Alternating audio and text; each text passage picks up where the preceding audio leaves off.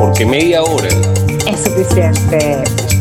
Buenos días, buenas tardes, buenas noches. Donde quiera que estés, bienvenido a tu podcast favorito. Con las locas imprudencias de Isabela Vecchionache y el letrado pragmático de Jonathan Lilue, quienes te traen en media hora música, películas, series nuevas, viejas y del más allá. Con ustedes, los chicos de media hora es suficiente.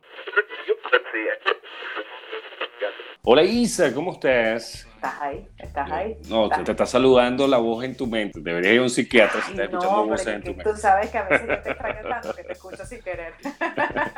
¿Cómo estás, Te Isa? ¿Cómo te ido? que te escucho en mis sueños. Bien, ¿y tú, papito, cómo vas? Bien, gracias a Dios. Y bueno, comenzando otra semana con muy buenas recomendaciones, porque para ellas solo hay un lugar. ¿Y cuál es? Media hora es suficiente. No pierdas tiempo en buscar en streaming y pierdas qué voy a ver. No, se te va la media hora. En media hora te vamos a recomendar rápidamente lo que puedes ir directamente click, play y te la vas a disfrutar. Arranquemos entonces, Isa. Y este episodio llega a ustedes gracias a arroba Ibekionache, tu asesoría jurídica, arroba Goyos Workshop, donde tus diseños cobran vida, arroba Organización Mancuadra, servicios jurídicos y académicos al alcance de todos. Y hoy, en Voces de Media Hora, Bueno, Isa, y hoy te voy a hablar de un talento joven que, como nuestras puertas siempre están abiertas, estamos complacidos porque Arly Tafoya, cantante y compositora mexicana, está hoy con nosotros, nacida en Santiago de Querétaro en 1998 y está radicada actualmente en Guadalajara. Comenzó su carrera musical en el año 2019 como solista en el género pop, pop rock o alternativo. Eh, me encanta cuando la gente dice pop, pop rock, porque bueno, es, es una variante muy interesante en esta juventud que no es urbana. exacto. Actualmente cuenta con 11 canciones y un EP en plataformas y 9 videos oficiales en su canal de YouTube. Su música va dirigida a jóvenes de todos los géneros, desde 13 hasta 30 años. Sus canciones nos hablan y relatan situaciones de amor, desamor, fiesta y compartir. Estrenó su primer EP Sin Terapia en octubre del año 2022 y lo van a escuchar al final de nuestro episodio para que, bueno, eh, disfruten sin terapia. Hubo unos por ahí que necesitaron terapia, que sin terapia superan. Ahí vamos. Que llegaron todavía fase 3 del duelo, 2, 3, 4. Oye, sí, sí. Mira, pero genial. Yo la escuché y tengo que decirlo abiertamente que la escuché con, con, mi hija y sus amigas y de verdad que se disfrutaron sus canciones. Es, es una música dirigida más que todo a adolescentes, pero también obviamente nuestros padres nos podemos escuchar con ella. Qué bueno que hoy nos acompaña ella aquí en media. Pero mira, tú no me puedes a mí eh, sacar mi, mi instinto urbano que me sigue acompañando. Y no, no, no, no. Por más que te burles, por más que digas que basta, Isa, no, voy a seguir voy a seguir hasta que la música urbana deje de existir. Tú no, no, no te- y además te puedo seguir recomendando a las viejas que no he recomendado. Ah, hoy te voy a recomendar, déjame, déjame quieta, que yo vengo a recomendar algo muy, muy, muy bueno que está sonando, está reventando, que me encantó cuando lo vi, me encantó cuando la escuché, cuando la escuché, que es Justin Quiles, ta- canta la canción de Así fue de Juan Gabriel. Una interpretación espectacular y extraordinaria. En un episodio aquí media hora yo recomendé Timidez, que, que son los conciertos que se hacen en acústico. Y bueno, este concierto de Justin Quiles lo vi en HBO Max, que está disponible, lo pueden ver, y me encantó el chamo, me encantó, me encantó cómo, cómo se desenvuelve, me encantó su voz, me encantó cómo integra los ritmos y además que su acústico suena genial. Y le pidieron que cantara esta canción. O sea, lo hizo prácticamente, vamos a decir, eh, de forma eh, eh, novedosa en ese momento de esa presentación. Y le quedó que la terminó sacando, eh, incluyéndola en su nuevo disco. Entonces, Ok. eh, esta canción mantiene la integridad instrumental de su original. O sea, él no le hace ningún cambio. Solamente le agrega un toque moderno sin cambiarle la melodía de la canción original de Si fue de Juan Gabriel. Genial la canción. Me encantó, de verdad que eh, eh, me quedé impresionada de él. Evidentemente esto me llevó a investigar y a saber quién es Justin Quiles.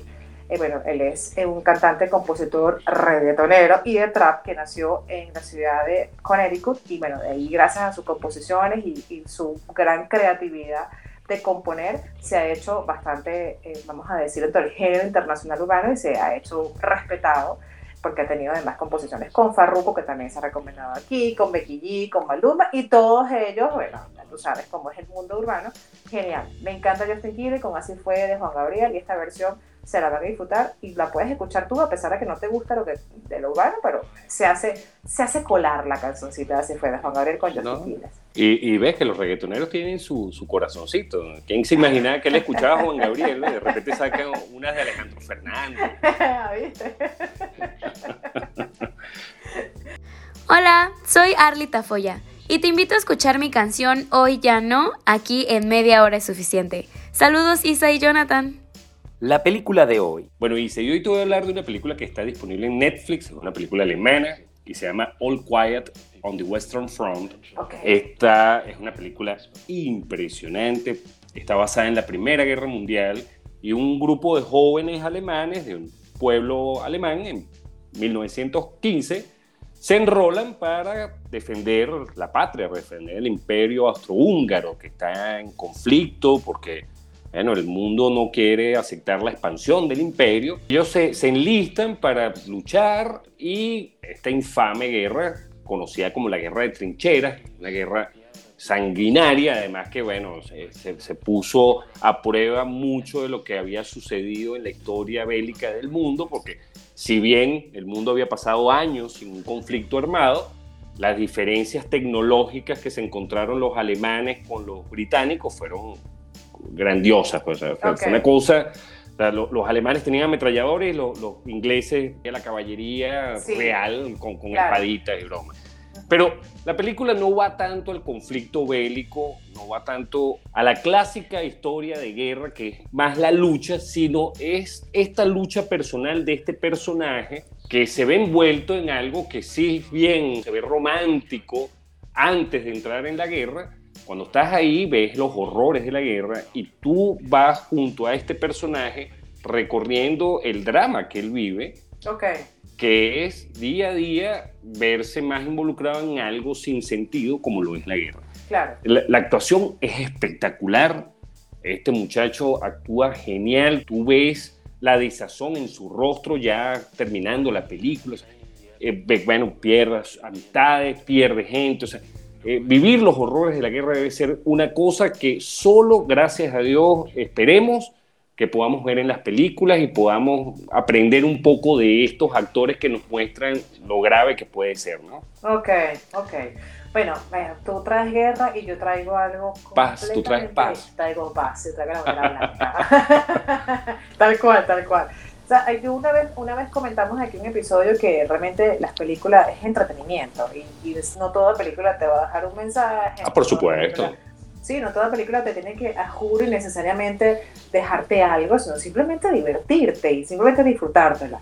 Tuve que te- me- in- involucrarme y meter, como quien dice, información a mi cerebro un poco distinta y relajada, porque de verdad que tanta, tanta película de guerra, tanta película de acción, como que a veces aturda y hay que relajar un poco el cerebro.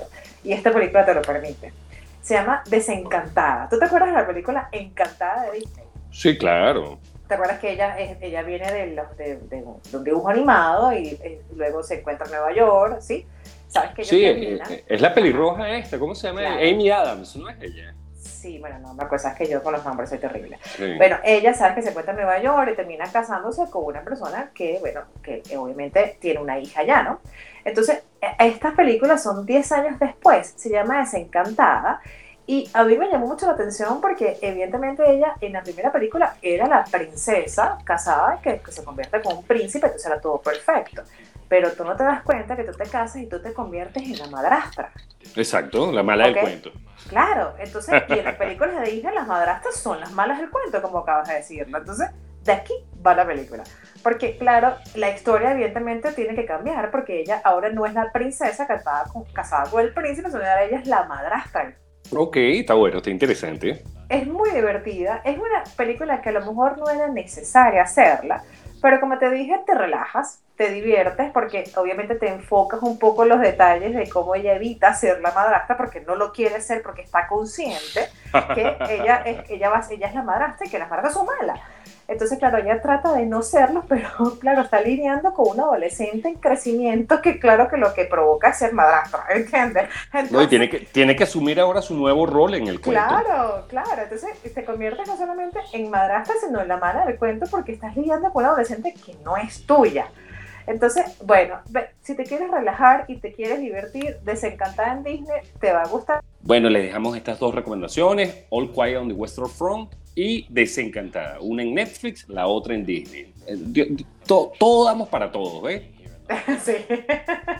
En medio curioso, para los chismosos, te tenemos un cuento. Y no sé si recuerdas hace tiempo hablamos de David Bowie y su heterocromía, ¿te acuerdas? Que tiene los ojos de distinto color.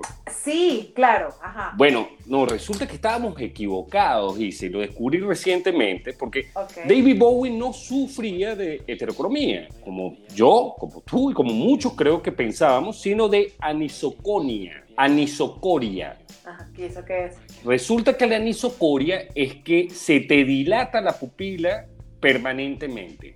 Esto lo sufrió Sí, esto lo sufrió David Bowie de pequeño, ya era un niño y tuvo una pelea y obviamente, bueno, le, conectaron, pues. Eh, no, no, no, no, se puede decir de otra manera, lo conectaron. Ok, no, pero hay que explicar qué es conectar. Ah, conectar es que lo golpearon, eh, le dieron lo suyo, este, no sé cómo seguirá en otros países, lo golpearon. Lo golpearon, fue terriblemente violentada su integridad bueno, física. no, sabemos si él estaba, no, sabemos si estaba él violentando la integridad física del otro y el otro reaccionó, ¿eh? por eso no quiero emitir juicio. Pero a raíz de eso desarrolló la anisocoria, lo que hizo que su pupila izquierda se dilatara a tal forma que, que bueno, básicamente no veíamos el color de, de, sus ojos, o por lo menos del ojo izquierdo. Por eso confundíamos, claro, él tiene, no, no tiene los, los ojos de distinto color, los dos ojos son azules, lo que es que en uno no se ve el azul porque la pupila está completamente cubriendo el iris. ¡Wow! Qué interesante. Buen detalle. Entonces, bueno, eh, en media hora corregimos, señores. Aprendan eso. lo conectaron, ¿cómo se dice? Lo conectaron, lo golpearon, Oye, sí. lo maltrataron. Lo, lo magullaron. La serie que ver. Bueno, dice, te voy a hablar de dos series. Una para que por favor no la vean. por favor, por, el amor de Cristo, no la vean. Y la otra para que la vean. Voy a empezar con Velma. Velma es una serie de HBO creada por Charlie Grandy, que yo, yo comencé a verla porque él ha trabajado como guionista en The Office, en Saturday Night Live la protagonista o la que hace la voz de, de Velma es Mindy Kaling, que eh, ella es muy famosa por The Mindy Project, es una indioamericana, ha trabajado en The Office, ha trabajado en muchas otras películas y programas de televisión, y resulta que es un desastre esta serie. Eh, y aquí estoy siendo completamente honesto. Esta serie se basa en Velma, la de Scooby-Doo, ¿te acuerdas? Ajá, sí, ok. okay. Eh, Scooby-Doo de Mystery Inc. Eh, bueno, eh, ella es Velma, la de Scooby-Doo. Y es cuando era adolescente y cómo, bueno, ella se empieza a relacionar con Fred, este, con el resto de la pandilla de Scooby-Doo. está en teoría hecha para adultos, es una comiquita hecha para contenido adulto, pero realmente no sé por qué hicieron esto. Es, terrible tocan, tocan temas absurdos, tratan de, ver como que ella siempre estuvo interesada en resolver misterios, pero la trama es tan, tan sonsa y en verdad no me gustó para nada. Perdí dos, una hora de mi vida viendo los dos primeros capítulos. No creo que vaya a haber alguno más. Y la que sí, que es también animada, es Hamster y Gretel. Ah, wow. Esta serie es de Disney, es una serie infantil Está hecha por Dan Povenmire, que fue co-creador de Phineas and Ferb, eh, ha trabajado en Family Guy, ha trabajado en, incontables proyectos animados de televisión y como escritora principal, la venezolana Johanna Hossman, que tal vez muchos la, recuerdan porque ella, ella tiene un, un, un blog que se llama Johanna Rants, donde ella habla de, bueno, eh, las diferencias dialécticas entre los latinoamericanos y los norteamericanos, habla de, de, las leyes de Estados Unidos, del acceso a las cosas de Estados Unidos, incluso trabajó con Bill Nye en su programa Bill Nye Salva el Mundo, y bueno, ella la invita, Dan Meyer, a través de su canal de YouTube para decirle, yo quiero que tú vengas a dirigirme grupo de escritores para esto, porque él está casado con una venezolana Okay, ok. Y él una de las cosas que quería incorporar en su serie era esos elementos. Entonces tú en la casa de, de Gretel, tú ves que si un cuadrito del Ávila y a- algunos detallitos, tampoco es que es una apología a, la- a la venezolanidad, pero Ok. sí, sí ves muchos detallitos, ves que es una familia americana con raíces latinas profundas. ¿Y Ah, de qué se trata la serie? Claro, ahora, ¿de qué se trata la Ah. serie? La serie es que ella y su hámster adquieren poderes por la visita de una nave espacial, unos extraterrestres, Ah, y le dan poderes. Entonces ellas ahora, eh, ella y su hámster ok. tienen, tienen la tarea o, o se, in- se imbuyen de la tarea de salvar su ciudad. Ajá. Ellos no están solos en esto. Su hermano Kevin, que estaba con ellos cuando llegan los extraterrestres, no recibe poderes, pero bueno, él tiene que ayudar a su hermanita porque él es el hermano mayor. Además, él es el que maneja la, la camionetica. Entonces, No, no la puede dejar sola que vaya por ahí tranquila. Entonces, bueno, súper genial, es simpática, es una comiquita o, o una caricatura para, para niños, pero la pueden disfrutar. Y bueno, a uno como venezolano, sí, estos elementos de ver cositas Sí, sí, eh, ahí mezcladitas son, son geniales. Se nos salió en la patria. Sí, sí, pues además, no, y, y creo que esto obedece mucho a la penetración de los venezolanos en Estados sí, Unidos. claro, claro, evidentemente. en mm. todos lados también. Sí, la voz de Gretel la hace la hija de Dan Povenmire. Ok.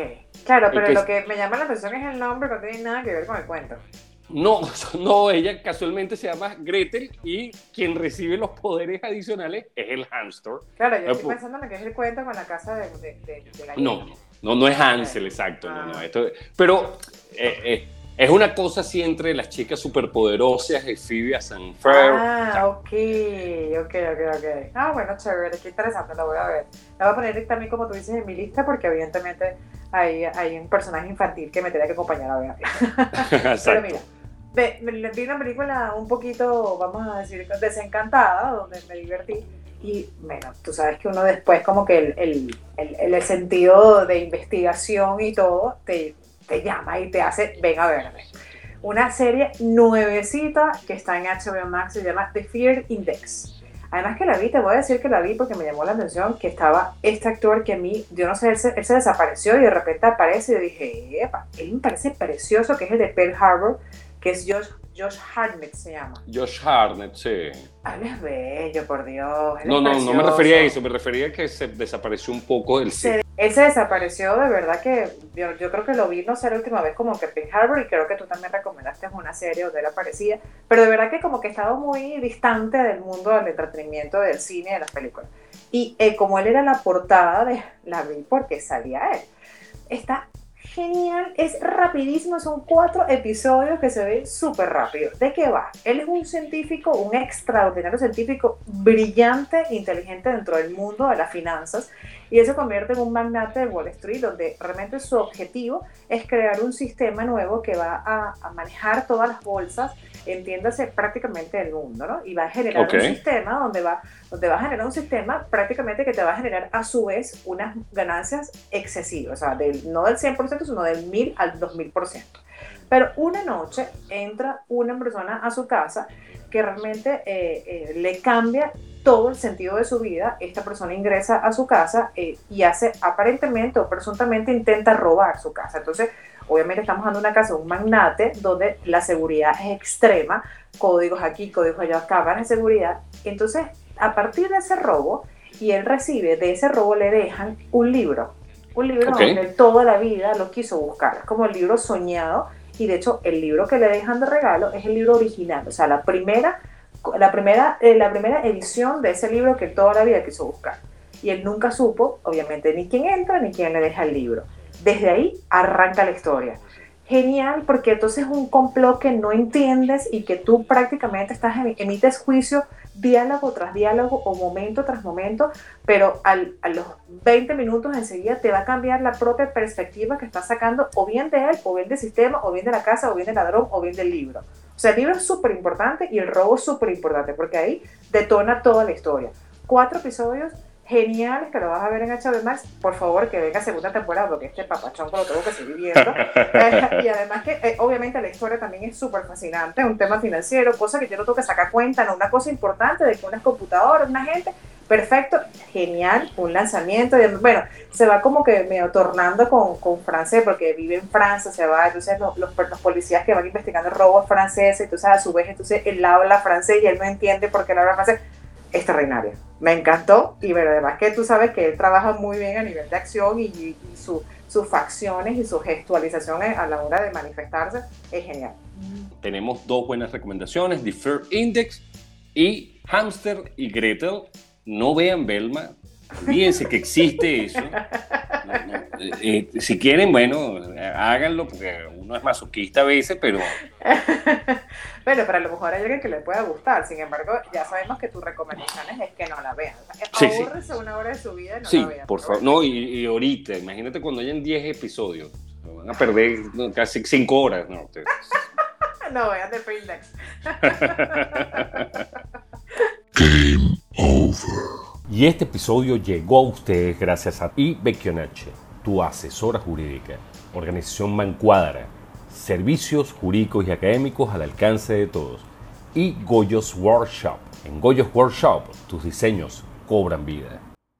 Bueno, Isa, eso es todo por hoy. Gracias por acompañarme, gracias por acompañarnos, gracias por escucharnos, por comentar en nuestras redes y por seguirnos dando ese feedback que cada día nos alimenta un poco más agradecidos a todos, espero que, que nos sintonicen. Se, se dirá sintonizar en, un podcast, ¿eh? esa, esa, duda la tengo, dice. ¿Cómo se dirá? Sí, no, dale play. Dale play, ¿no? Ah. Sí, sí. Y si puedes darle doble play. y tienes 200 episodios de que seguir escuchando si quieres seguir dando play. Y bueno, papito, como siempre es un placer para mí disfrutar este espacio contigo. Y bueno, gracias a seguirnos en nuestras redes sociales con Media Suficiente. Estamos en todos lados, media hora suficiente siempre. Eso nunca se les va a olvidar. Te quiero, papito, y hasta la próxima semana. Bye, cuídate, Isa, pórtate mal y bueno, eh, cambio y fuera. Bye bye. cambio y fuera. This concludes our broadcast day. Good night, and God bless America.